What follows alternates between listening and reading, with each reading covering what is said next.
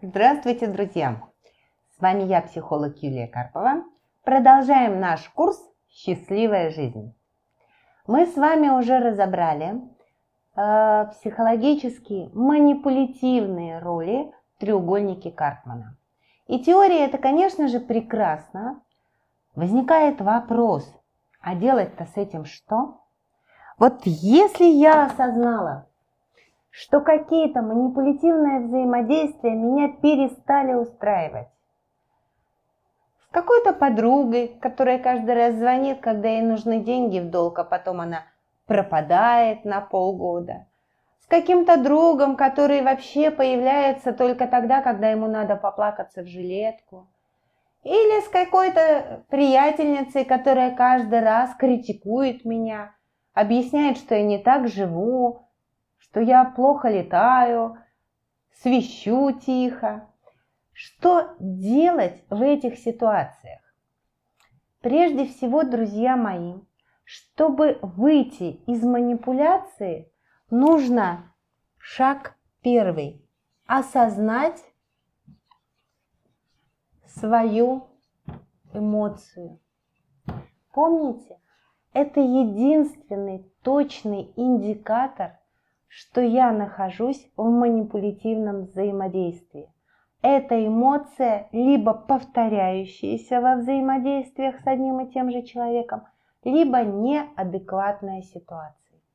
Когда я осознала, что нахожусь в манипуляции, нужно задать себе вопрос, чего я хочу. Чего хочу именно я. Например, друзья мои, Нужно очень аккуратно выходить из манипулятивного взаимодействия с родственниками, э, пожилыми родителями. Пожилые родители – это прекрасные манипуляторы. Они э, хотят внимания, любви, заботы, чувствовать себя нужными. Но они об этом никогда не скажут. А помните, манипуляция – это неосознаваемая или умышленно скрываемая цель. И поэтому, когда мама меня поучает, или э, меня ругает, или причиняет мне добро, нет смысла выяснять, а какая твоя истинная цель. Потому что она будет бесконечно бегать по этому треугольнику и не сознается, что ей безумно страшно быть ненужной, нелюбимой, непонятой, неполезной. Например, а, моя мама, очень пожилая, а, звонит мне по телефону, и разговор выглядел в молодости примерно так. Юлечка, как у тебя дела? Я говорю, ой, мам, да мы вот в отпуск собираемся. Она, а ты знаешь, сколько самолетов падает? Или, ой, да мы собаку взяли. А ты знаешь, сколько собак кусают своих хозяев? Знакомо? Я думаю, многим из вас это знакомо. И совершенно очевидно, что в таком разговоре минут через 10-15 я уже начинала либо кричать, либо рыдать. Я бросала трубку, муж меня успокаивал. В общем, жизнь удалась. Но самое удивительное, как только я заплакала или закричала, мама тут же успокаивалась. То есть она понимает, что она нужна и важна.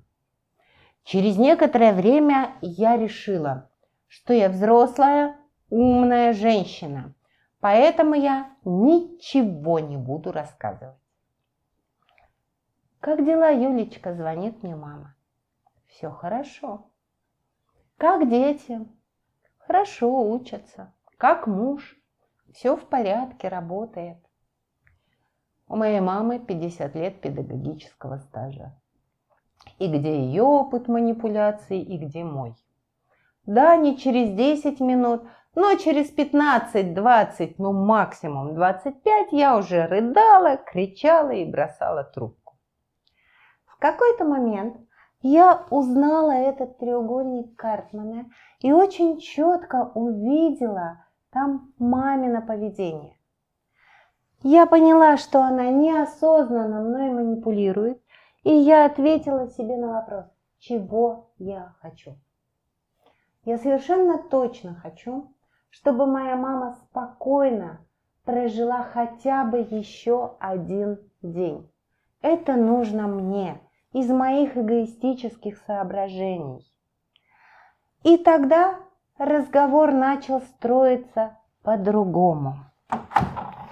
Звонит мне мама и говорит, Юлечка, я вам тут всем шерстяные носочки связала. А как вы догадываетесь, да, мы с мамой жили в 100 километрах друг от друга. Шерстяные носочки не очень нужны. Если нужны, они вон у метро 100 рублей стоят, да. А поехать за носочками к маме – это целый огород городить. Я вам всем носочки связала. И тогда я начинаю, мама, что ж ты делаешь? Зачем ты вяжешь? У тебя же руки болят, глаза болят. Конечно, говорит мама. Ночью был приступ. Все соседи со мной сидели. Тогда я, мамочка, давай я тебя в больницу устрою. Давай я тебе лекарства привезу. Конечно, говорит мама. Все соседи сидели, а ты в ста километрах живешь и не приезжаешь. Мам, да ты представляешь, да так много работы, да дети заболели, да зарплату не дают и так далее. Вы удивитесь, 15 минут вполне себе прекрасного разговора, в результате которого мама понимает, что она мне нужна, важна, любима. А я спокойно себя чувствую после этого разговора. Поэтому, друзья мои, сначала надо ответить себе на вопрос, чего я хочу. Следующий шаг. Если я понимаю, что я хочу поиграть в эту манипуляцию, да, я могу играть, а могу выйти. Чтобы выйти из этой манипуляции, друзья мои, очень важно прояснить истинную цель манипулятора и задать ему вопрос, чего ты хочешь? Чего ты хочешь? Как правило, манипулятор редко отвечает на этот вопрос прямо. Напоминаю, он либо не осознает, либо у него есть причины скрывать истинную цель. Поэтому очень важна так называемая вербализация чувств. Когда ты и мы здесь говорим, делай что-то, говори что-то, 15 минут рассказываешь о своей тяжелой жизни и не говоришь, чего хочешь,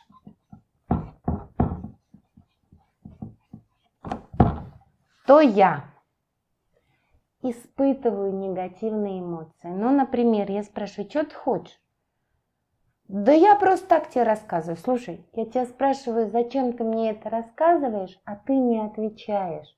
И я начинаю раздражаться по этому поводу. Очень важно проговорить собственные чувства по поводу действий другого человека. Имеет смысл другому человеку дать возможность красиво выйти из ситуации. Конечно же, чего ты хочешь, можно задать близкому. В деловом взаимодействии это, возможно, другие формулировки. Зачем ты мне это говоришь? Зачем ты мне это говоришь сейчас? Э, что ты от меня ожидаешь? Чем я тебе могу помочь? Для чего ты мне это говоришь? И очень важно, задав этот вопрос, друзья мои, закрыть рот. Потому что, чтобы выйти из манипуляции, нам важно, чтобы манипулятор взял на себя ответственность за свои действия или слова. И когда мы несколько раз повторяем вопрос, чего ты хочешь, проговариваем, что я чувствую, когда ты мне не озвучиваешь истинную цель, возможно, опять же, два варианта. Пункт пятый. Да? Первый вариант – человек озвучивает свою цель. Озвучивает цель, истинную цель. Это не значит, что я тут же сделаю то, что он хочет. Это значит, что когда он озвучил цель, то есть взял на себя ответственность за свою просьбу, за свои слова, за, свои, за свое поведение, то я вполне себе могу вести переговоры. Его интересы понятны, мои интересы я знаю, и я могу вести переговоры. Если же мой партнер так и не озвучивает истинную цель, и это занимает уже достаточно много времени, и я уже понимаю, что я эмоционально неспокойна, то есть не озвучивает.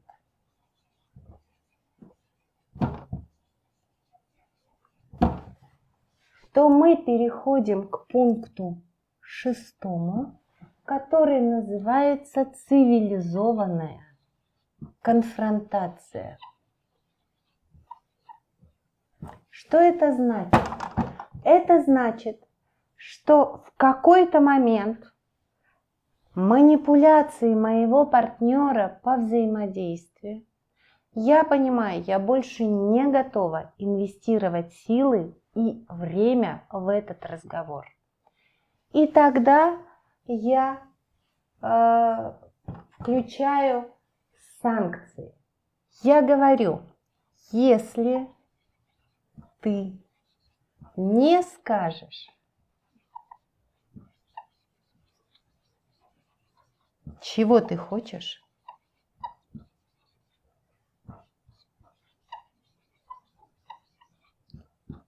то я. И здесь мы назначаем санкцию. Например, если ты мне сейчас не скажешь, чего ты от меня хочешь, то я прекращу разговор с тобой на эту тему. Очень легко прекратить разговор, когда мы общаемся по телефону, мы говорим, если ты сейчас не скажешь все-таки, чего ты от меня хочешь, то я просто положу трубку. И если даже после назначения санкций человек не озвучивает истинную цель, то достаточно легко положить трубку. Если же мы находимся в одном помещении, то я назначаю санкции. Если ты сейчас не скажешь, чего ты от меня хочешь, то я прекращу разговор на эту тему. Друзья мои, и он не озвучивает свою цель, то следующий пункт – реализовать санкцию.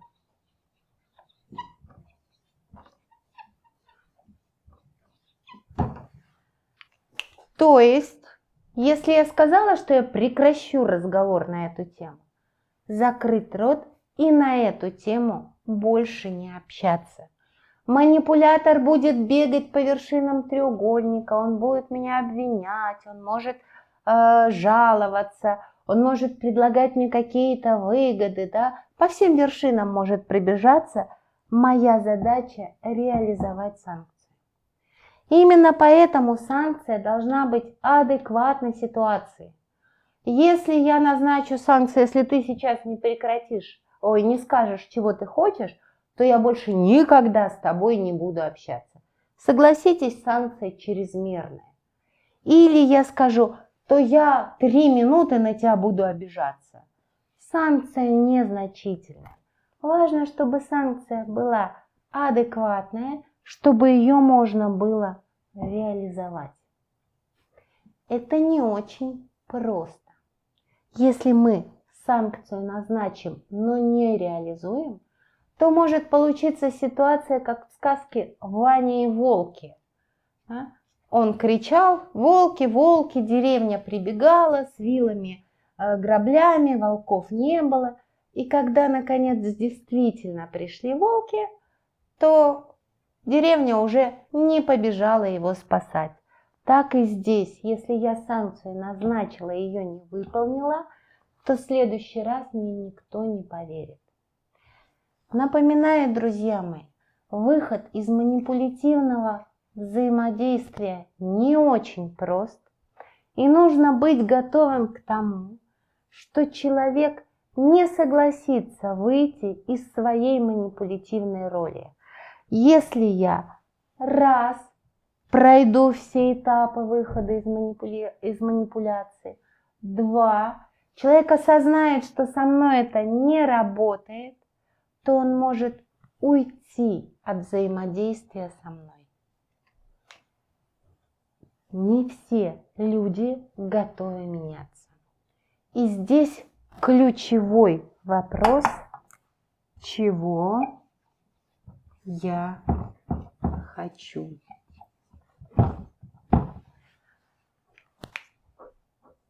Итак, друзья мои, манипуляциями пронизана вся наша жизнь. Имеет смысл осознавать, где я нахожусь, и имеет смысл осознавать, зачем мне это надо или по, по какой причине я больше так взаимодействовать не буду. Я еще расскажу вам о других видах манипуляции. Подписывайтесь на мой канал, ставьте лайки, задавайте вопросы. С вами была я, психолог Юлия Карпова. Удачи вам!